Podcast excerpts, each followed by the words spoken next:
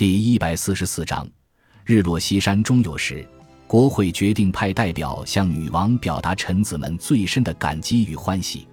当他们要决定由哪位议员作为代表时，有些人大喊：“全体议员，全体议员，全体议员！”伊丽莎白女王只好派人表示，尽管宫廷空间非常有限，但她仍希望见到每一个人。下议院全体一百五十位议员都接受了女王的邀请。十一月三十日，伊丽莎白女王便在怀特霍尔宫的会议室中端坐王位上接见了他们，同时也证明了旧时的魔法依然有效。她发表了被后代称为“黄金演说”的演讲，而这次演说也成了她与最爱的人民最后的诀别。议员们跪在她的面前，而议长作为全体议员代表，则开始表达他们诚挚的感谢。但女王坚持要说些话。她说：“议长先生，我知道阁下的来意是为了感谢我，请记得，我得到诸位诚挚的感谢，内心的欢喜绝不亚于赠送如此珍贵心意的你们。我向诸位保证，这世上没有任何君主对臣民的爱能像我一样多。我从未拥有如此价值连城的珠宝，我会珍藏这件宝物，也就是你们的爱。”我对他的尊重超越了任何有价值的稀世珍宝，诸位的忠诚、爱与感谢，对我是无价的。尽管神给了我超越凡人的地位，但我依着你们的爱来统治国家，这才是王权荣耀的本质。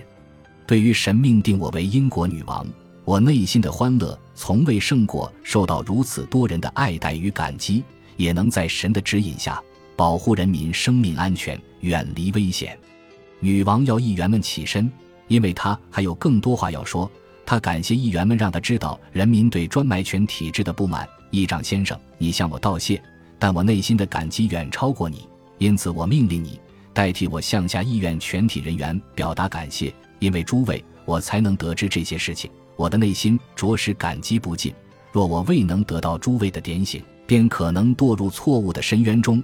感谢诸位以真正的民意相响应。只要王权的行使依据人民的意愿，并适当的压制特权行使的本质，王权的尊严绝不会受损。是的，听到这样的消息后，一直到能拨乱反正前，我始终无法放下紊乱的心绪。而滥用王权慷慨赠予者，也应了解我绝不通融。至于我自己，容我为自己辩护。我从不贪婪，也非信好剥削，不是个严苛独断的君主，也从不挥霍。我向来不爱世间财，只为臣民着想。臣民赠予我的东西，我绝不私藏，而是留待日后再度回赠诸位。是的，我所有的一切都属于人民，都是为了人民所用。盼诸位能体认我的用心。女王向议员们保证，她除了盼能看见英国再度繁荣外，并不想再活得更久，这也是我唯一的希冀。身为女王，我从未以对臣民良好有意作为借口托辞，实则赋予他人重权。事实上，这一切皆为侍奉王权的老臣应得之力。若这些人滥用了专卖权体制，他促请判我错误的命令不会触犯天意。在旁观者眼中，带着王冠君临天下的荣耀。比起在位者实际感受到的乐趣还多。就我而言，若非为了履行神家诸我的道德责任，维护神的荣耀并保护人民的安全，而我自己则宁可退位让贤，并为自己不必再为了荣耀而不辞劳苦感到欢喜。我并不想活得太久，也不想统治太久。治理国家一切都是为了人民。尽管过去到现在，诸位曾见过更伟大、更睿智的君主上位。但绝不会有任何一位君主像我一般爱民。除了君主光荣之名与女王独有的权利外，我从未感到如此积极。对于神选择了我作为他的双手，维护他的真理与荣耀，保护这个国家不至于陷入危险、侮辱、暴政与压迫之中，我甚感欢心。在诸位的面前，这一切的功劳用来赞美神，而与我无关，因为我，哦，主啊，我又是什么呢？哦，我该怎么做才能让您更显荣耀呢？但愿上帝不要让这事发生。会面到此结束，女王请所有代表上前行稳受礼，接着从王位上起身，在喇叭的吹奏下缓缓离开会议室。没有人质疑，他这次的演说是史上最精彩的一次。一名国会议员表示，这篇演说绝对值得镌刻在黄金之上。更重要的是，他的宽宏大量与迅速响应国会请求的态度，让他节节下滑的受欢迎度再度回升。民众心里对他的敬爱甚至超过了以往，也让下议院在没有任何反对票的情形下，史无前例的投票通过给予女王四倍的补助。十二月十九日，当伊丽莎白女王宣布会期告终。上下两院的议长表示，英国孤立在欧洲大陆边陲地带，一直到女王执政后才享有稳定政府。于是，议长代表全体议员感谢女王赐予快乐、宁静、甜美又令人安心的和平现况，这是全体人民共享的丰硕果实。一切都要感谢神与女王陛下的恩赐，我们至今仍感激享受。伊丽莎白女王则表示，议员们应返家告诉身边的人们。你们的统治者对你们身家性命的重视比他自己还要多，他也会天天祈求神。那些为你们的和乐安康祈祷的声音，永远不会只是徒劳。这一年的圣诞节出奇平静，留在宫中的人不多，就连观看戏剧表演与娱乐节目时，守卫都不需要紧守门口。但庆典还是不能少。十二月二十四日，蒙求一勋爵在金沙尔大胜了泰隆伯爵。让一千二百名叛军战死沙场，泰隆伯爵逃逸无踪。而前一年秋天抵达苏格兰协助泰隆伯爵的西班牙军队将领则举白旗投降，希望能与英方和谈。一六零二年一月二日，西班牙军队正式向蒙求伊勋爵投降，并准备返回西班牙。英国则完全掌控了爱尔兰。女王曾写下这一段话。形容这场胜利是神赐给我们最好的一场意外。她希望西班牙全军覆没，但这已经是次要的问题了。蒙求伊勋爵触犯王权一事早已被遗忘。